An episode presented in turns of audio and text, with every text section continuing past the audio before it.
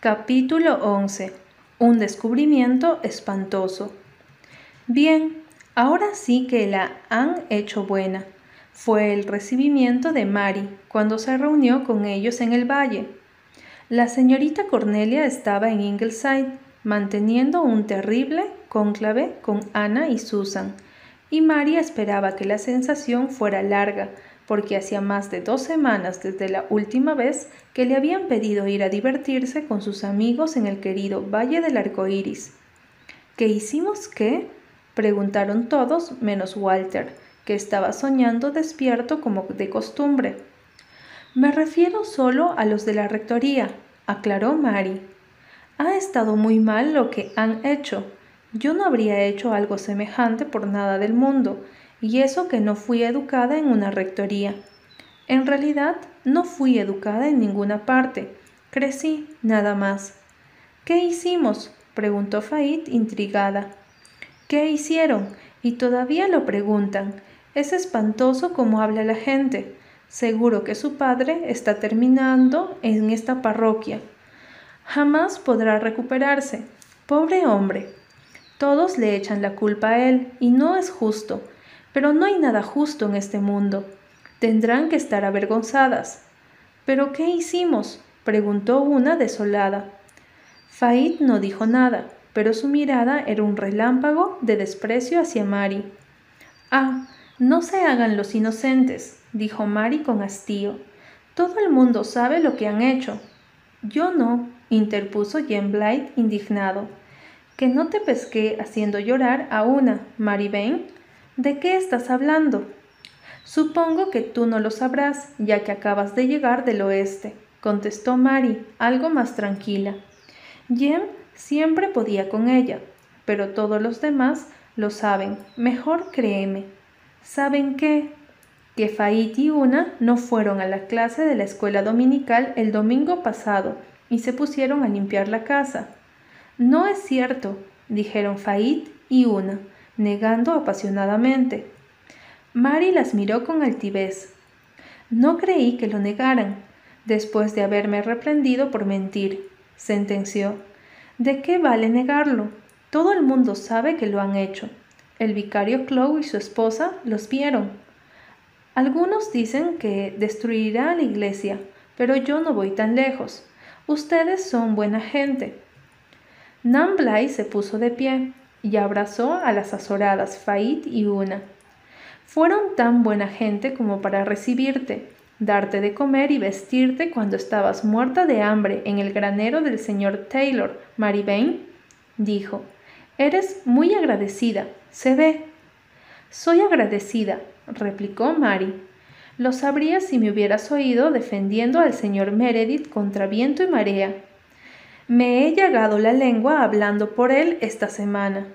He dicho una y otra vez que él no tiene la culpa de que sus hijas hayan limpiado la casa un domingo. Él no estaba. Pero no es cierto, protestó una.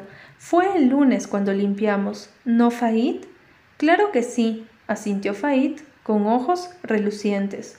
Fuimos a la escuela dominical a pesar de la lluvia, y no fue nadie, ni siquiera el vicario Abraham a pesar de todo lo que habla sobre los cristianos del buen tiempo. Fue el sábado cuando llovió, dijo Mary.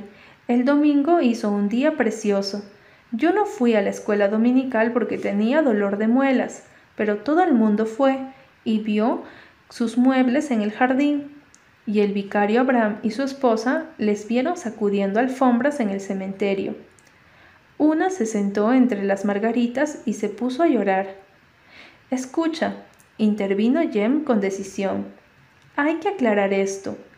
Alguien ha cometido un error. El domingo hizo buen tiempo, Fait. ¿Cómo pudiste confundir el sábado con el domingo? La reunión de oración fue el jueves por la noche, exclamó Fait, y Adam se cayó en la olla de la sopa el viernes, cuando el gato de la tía Marta estaba persiguiéndolo, y nos estropeó la cena y el sábado había una víbora en el sótano, y Cari la atrapó con un palo y la sacó, y el domingo llovió, así de sencillo.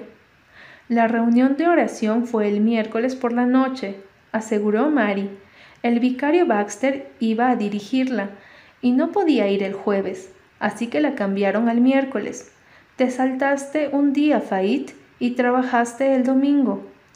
De pronto Fait estalló en una carcajada. Entonces sí, vaya broma.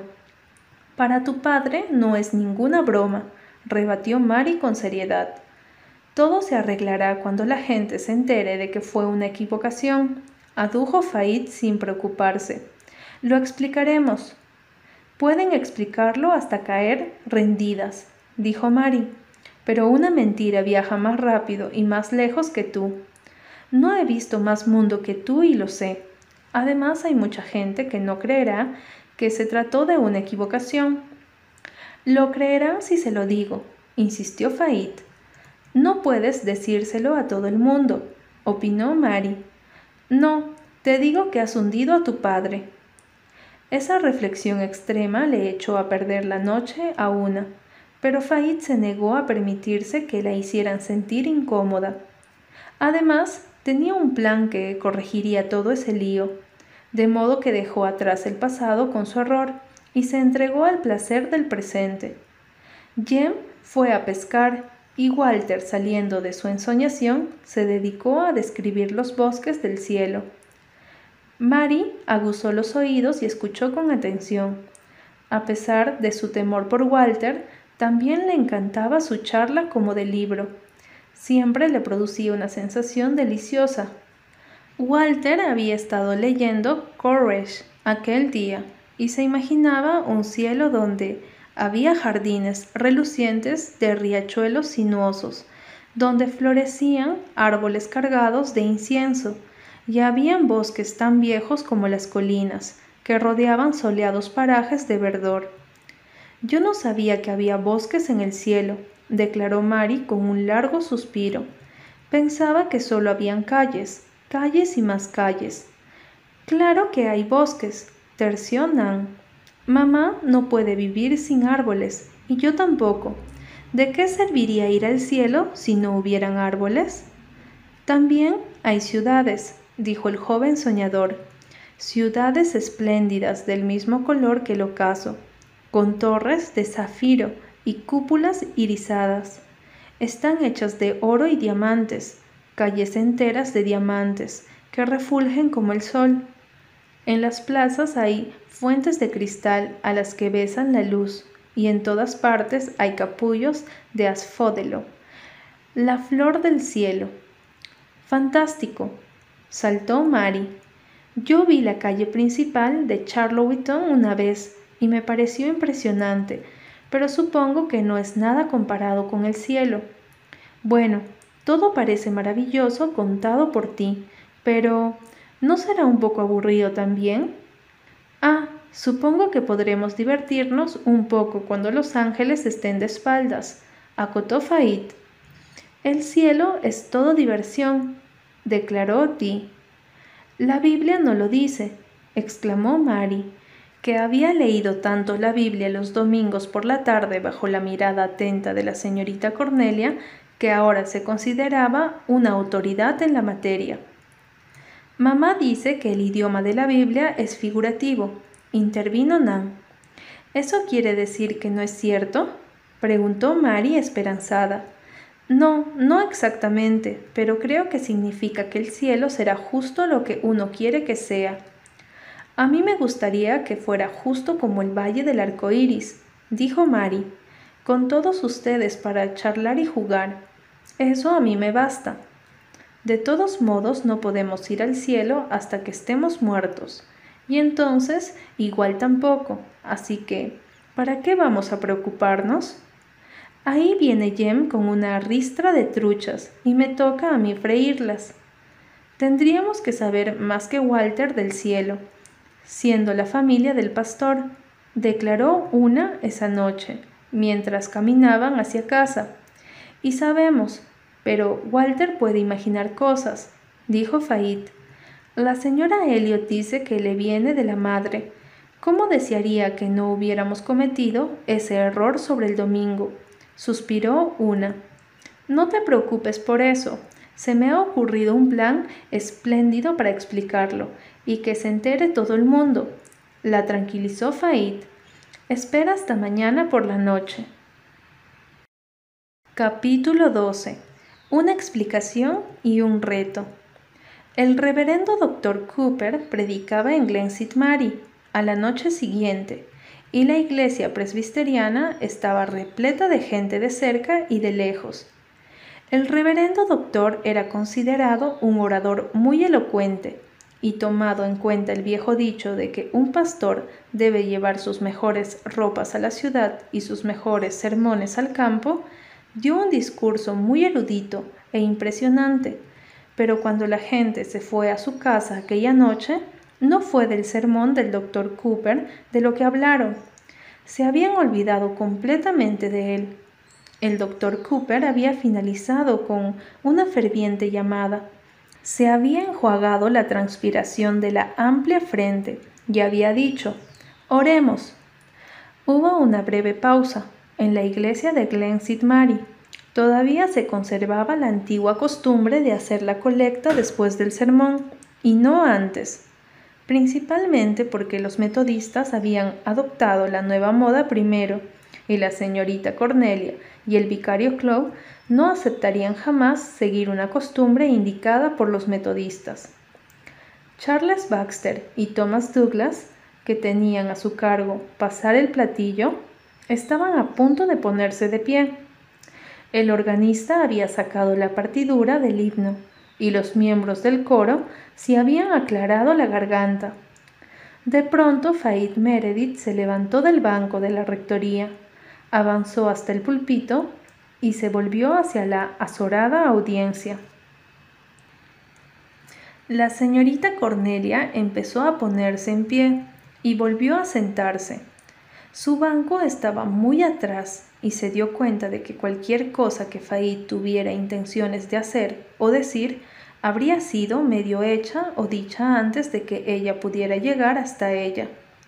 No tenía sentido hacer una exhibición peor de lo que tenía que ser. Con una mirada angustiada en dirección a la esposa del doctor Blythe y otra al vicario Warren de la iglesia metodista, la señorita Cornelia se resignó a otro escándalo si al menos esa niña estuviera vestida decentemente. Gimió su espíritu.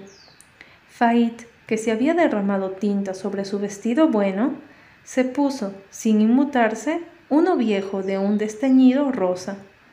Había un desgarrón remendado con hilo de hilvanar color escarlata, y en algún momento le habían sacado el dobladillo, por lo que cual una franja de tela no desteñida bordeaba la falda. Pero Faid no pensaba en su ropa. De pronto se había puesto nerviosa. Lo que parecía fácil en la imaginación era bastante difícil en la realidad. Enfrentada a todos aquellos ojos fijos e inquisitivos, estuvo a punto de perder el valor.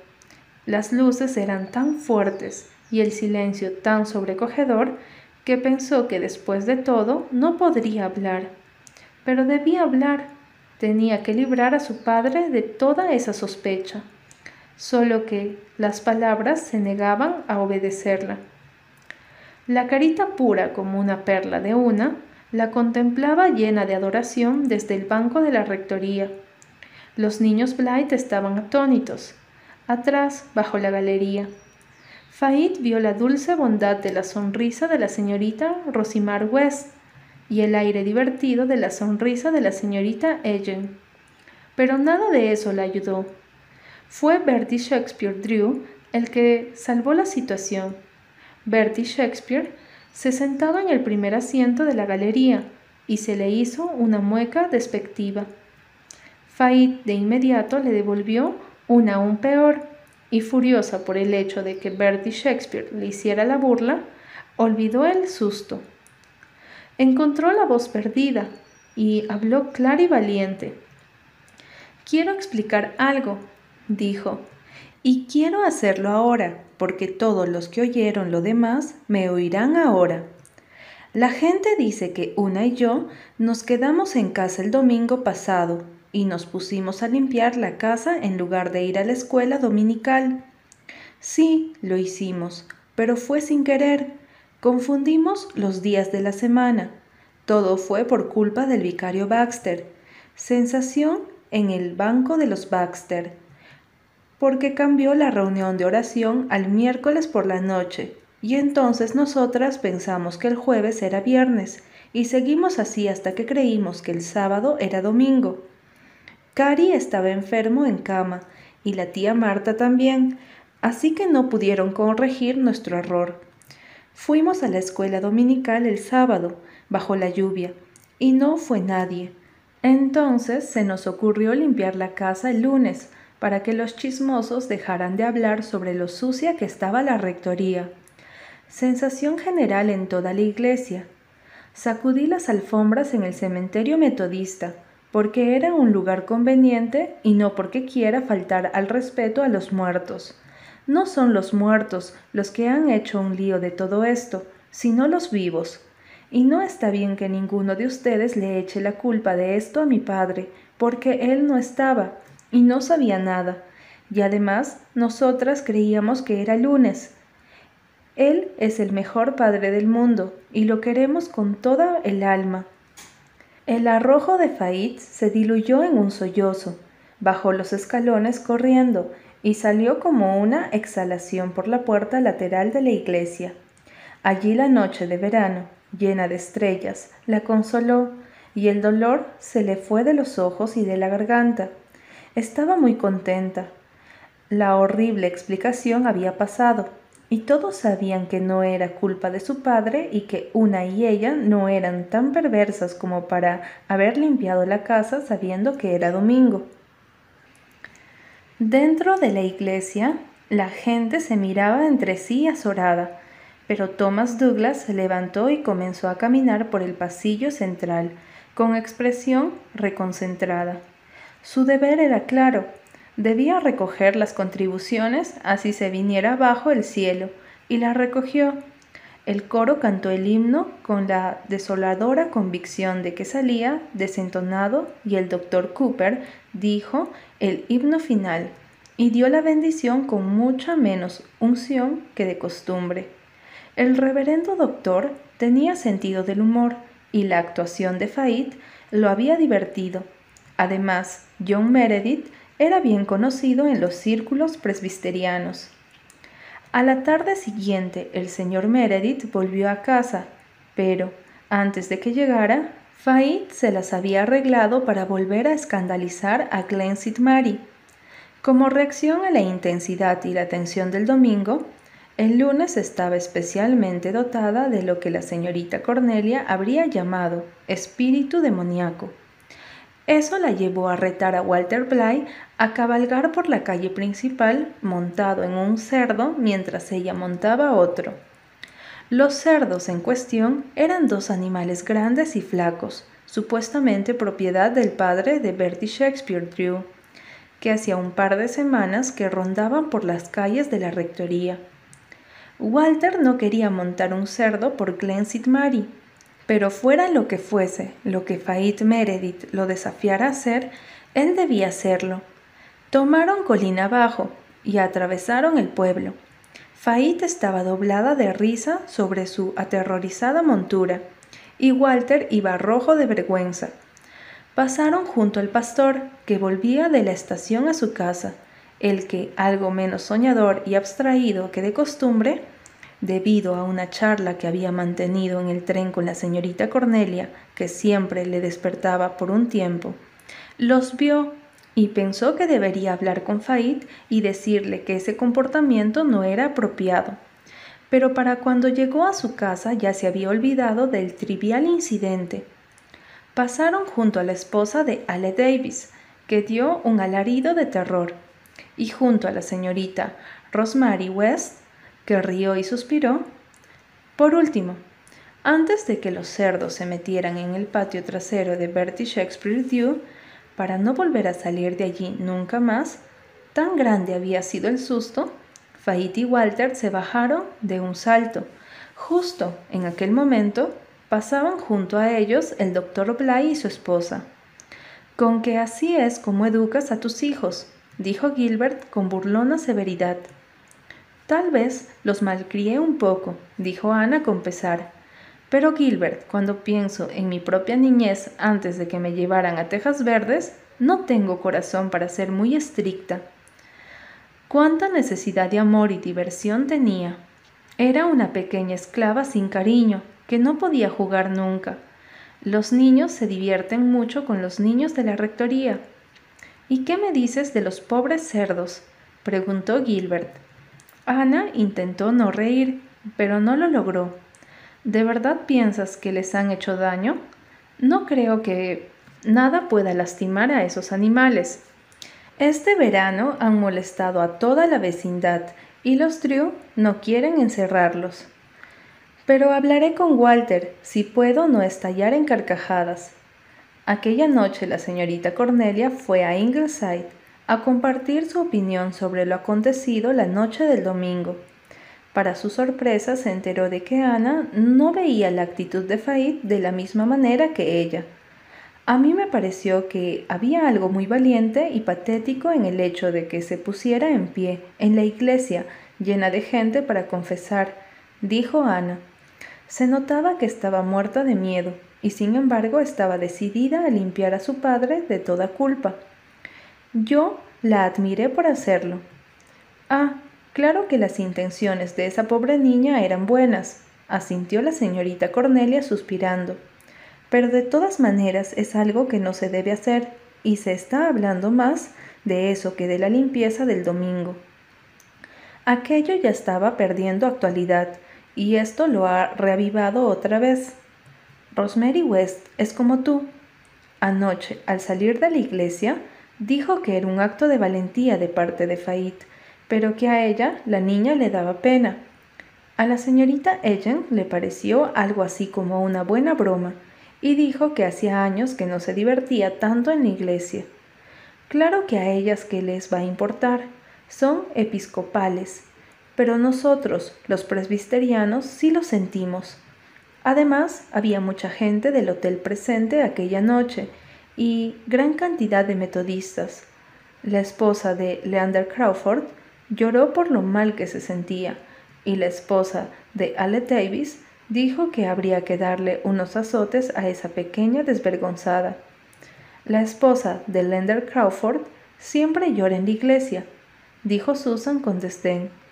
Llora por cada cosa emocionante que diga el pastor, pero rara vez se ve su nombre en una lista de suscripciones, mi querida señora. Las lágrimas son más baratas. Una vez trató de comentarme que la tía Marta era una ama de casa muy sucia, y yo tuve ganas de decirle, todo el mundo sabe que usted ha preparado masas para sus tortas en la palangana de la cocina, señora Crawford.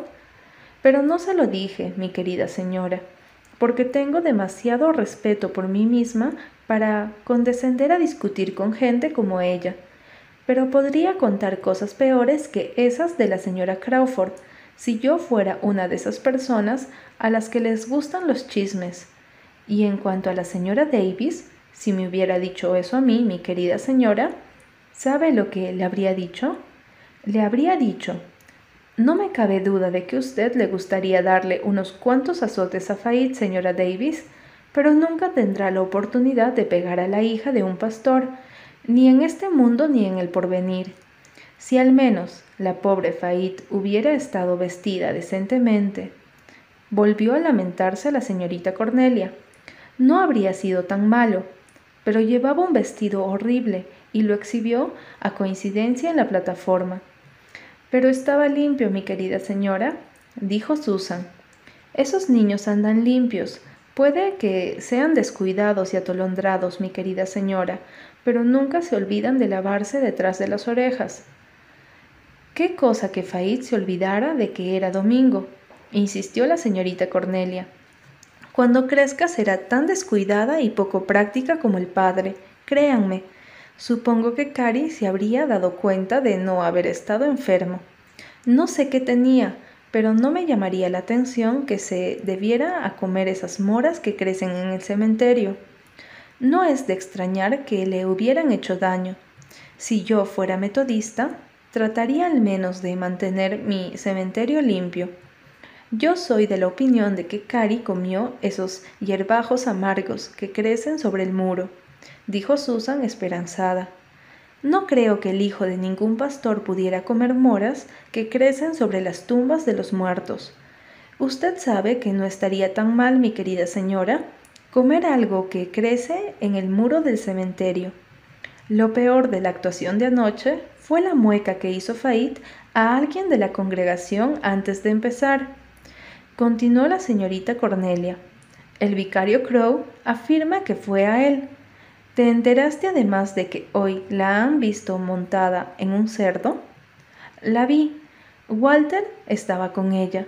Él se ganó una pequeña, muy pequeña regañina.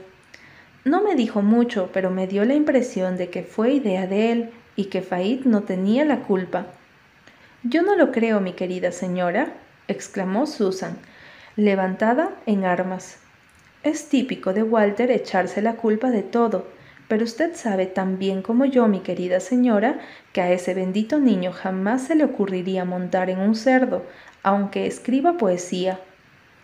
Ah, no hay duda de que la idea surgió de la cabecita de Faid Meredith, señaló la señorita Cornelia.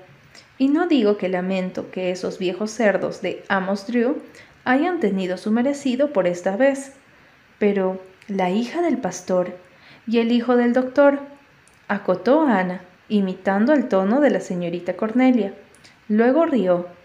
Querida señorita Cornelia, son niños, y usted sabe que nunca han hecho nada malo, solo que son descuidados e impulsivos, como lo fui yo también. Serán adultos serios y discretos, como yo llegué a serlo. La señorita Cornelia también rió, hay momentos, Ana querida, en que sé por tu mirada que tu seriedad es algo que te pones como un traje y que en realidad te mueres por hacer algo inconsciente e infantil otra vez. Bueno, me siento alentada. Por alguna razón las conversaciones contigo siempre me producen ese efecto. Cuando voy a ver a Bárbara Samson es exactamente lo contrario. Me hace sentir que todo está mal y que seguirá mal Claro que vivir toda la vida con un hombre como Joe Samson no ha de ser precisamente alegre. Es muy extraño que se haya casado con Joe Samson después de todas las oportunidades que tuvo, comentó Susan. Tenía muchos pretendientes cuando era joven. Solía alardear conmigo diciéndome que tenía 21 enamorados y un señor Petit. ¿Qué es eso del señor Petit? Bueno, era una especie de compañía permanente, mi querida señora, pero no se lo podía considerar exactamente un enamorado. En realidad no tenían intenciones de ningún tipo. Veintiún enamorados, y yo que nunca tuve ni uno. Pero Bárbara, después de recorrer el bosque, se quedó al fin con la peor rama.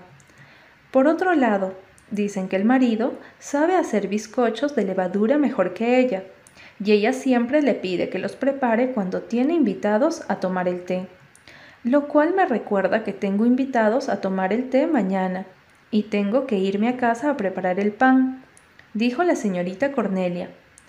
Mary dice que ella puede amasar y no dudo de que sea así, pero mientras esté viva y pueda hacerlo, yo amasaré mi propio pan. Pueden creerme. ¿Cómo va Mary? preguntó Ana. No tengo nada que criticarle, declaró la señorita Cornelia con aire algo adusto. Está engordando un poquito y es limpia y respetuosa, aunque hay más en ella de lo que yo puedo descubrir. Es una muchachita astuta. Ni hurgando durante mil años podría uno llegar al fondo de la mente de esa niña. Créanme, en cuanto al trabajo, nunca he visto a nadie igual. Se come el trabajo, la señora Wilde habrá sido cruel con ella, pero nadie puede decir que la hacía trabajar. Mary nació trabajadora. A veces me pregunto qué se le gastará primero, si las piernas o la lengua. Ahora no tengo suficientes faenas para no estar ociosa.